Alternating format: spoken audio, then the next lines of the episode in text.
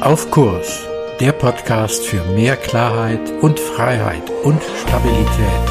Mein Name ist Frank Ertel. Hallo und herzlich willkommen. Schön, dass du heute da bist. Das Thema heute ist Resonanz. Jetzt fragst du dich vielleicht, wieso ausgerechnet Resonanz? Das ist doch nun wirklich nichts Besonderes. Das Gegenteil habe ich festgestellt.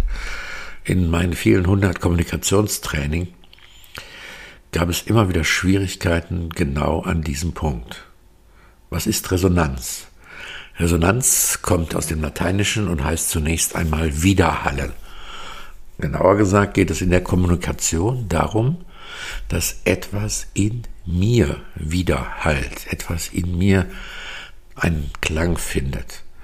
Bei Musikinstrumenten, bei Saiteninstrumenten, da gibt es das Phänomen ganz deutlich zu beobachten. Da ist es nämlich so, dass wenn man die ganz dicht beieinander legt und man schlägt die eine Seite an, dann wiederum klingt das andere Instrument mit. Und die gleiche Seite von dem anderen Instrument kommt in eine Schwingung.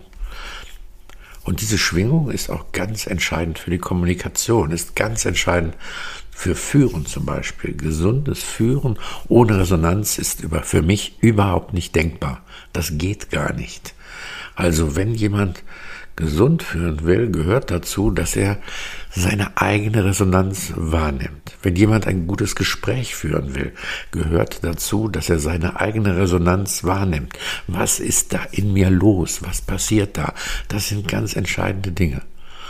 Und wenn ich das als Aufgabe in Kommunikationstrainings gebe, also zum Beispiel, wenn ich äh, in Online-Beratung einen äh, Mail-Entwurf vorgebe, der zu analysieren ist und wo festzustellen ist, was ist meine Resonanz auf diesen Text, auf das, was da geschrieben steht auf dieses Anliegen, was ja da in diesen Mails zum Ausdruck kommt, dann bekomme ich ganz schnell Lösungsversuche. Dann sagen, ja, dieser Mensch muss mal dies oder das. Zum Beispiel äh, eine Frau, die schreibt, ich habe Schwierigkeiten in Kommunikation mit meinem Mann zu treten. Und dann kommt sofort, ja, wie können Sie mit dem sprechen? Wie geht das? Wie macht man das? Wie, wie kommen Sie da wieder zusammen? Das ist natürlich nicht falsch, führt aber schnell zu ganz schlichten Ratschlägen und ignoriert die Resonanz desjenigen, der eigentlich das Gespräch führt. Was macht uns das so schwierig, die eigene Resonanz, die eigene Schwingung mitzunehmen und auch wirklich uns bewusst zu machen? Wir schwingen doch den ganzen Tag mit Dingen mit. Wir haben eine Stimmung, wir haben eine innere Resonanz. Einer meiner Lehrer hat gesagt, gerade da, wo wir gute Gespräche führen wollen, wo wir gesund führen wollen, da, wo wir andere Menschen unterstützen, vielleicht sogar coachen wollen, da sind wir das Instrument, auf dem wir spielen. Wir kriegen keine Gitarre, wir kriegen keine Geige, wir kriegen nichts in die Hand. Das Einzige, was wir haben, sind wir selbst. Und deswegen ist es wichtig und gut, dass wir Resonanz empfinden, dass wir resonant mitschwören, dass in uns etwas widerhallt. Das ist so entscheidend. Was ist aber nun Resonanz? Die erste Frage der Resonanz ist, was nehmen wir wahr? Was nehmen wir wirklich wahr? Und da ist unsere Wahrnehmung ja schon total eingeschränkt. Die ist ja schon total reduziert. Forschungsergebnisse sagen, wenn wir durch eine Fußgängerzone gehen, dann blenden wir 95 Prozent von dem, was da wahrnehmbar wäre, aus und fokussieren uns auf 5 Prozent. Das kann man enttäuscht sein, so, so wenig. Man kann aber auch sagen, das ist ein guter Schutz. Weil wenn wir 100 Prozent wahrnehmen würden, wären wir wahrscheinlich am Ende der Fußgängerzone reif für die Psychiatrie. Also unsere Sinneswahrnehmung ist die erste. Was nehmen wir wahr? Was nehmen wir nicht wahr, von dem gesagt wird? Was kommt uns wirklich in den Sinn? Was ist willkürlich? Und darum geht es bei Resonanz, dass wir unsere Wahrnehmung nicht nur schulen, sondern dass wir auch schulen, sie benennen zu können, dass wir Worte dafür finden. Wie halle ich wieder? Was ist meine Resonanz? Das ist der wichtige Punkt beim Wahrnehmen. Ja, und das Zweite ist, dass wenn wir etwas wahrnehmen, wir sofort innerhalb von Millisekunden Gefühle damit verbinden. Wie fühlt sich das für mich an? Wie ist das? Was macht man mit dir, sagt man so ein bisschen in der Psychosprache.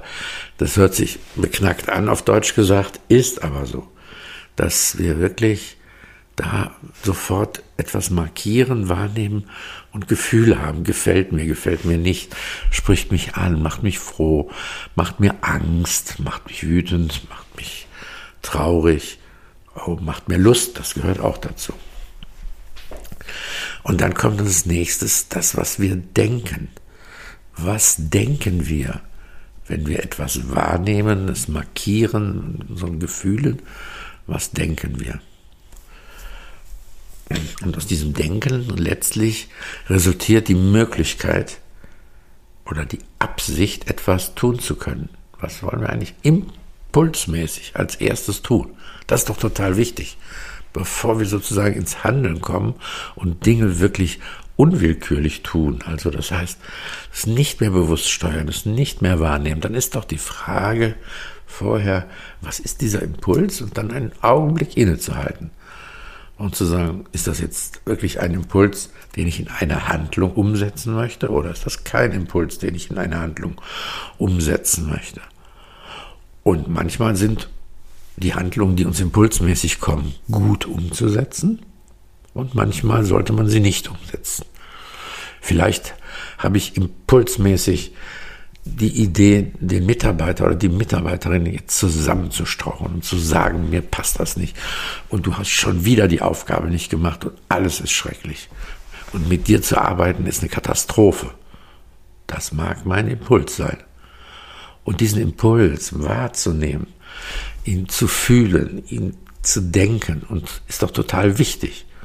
Vielleicht komme ich dann, genau wenn ich ihn gut wahrnehme, anschließend dazu zu sagen, was sagt mir dieser Impuls?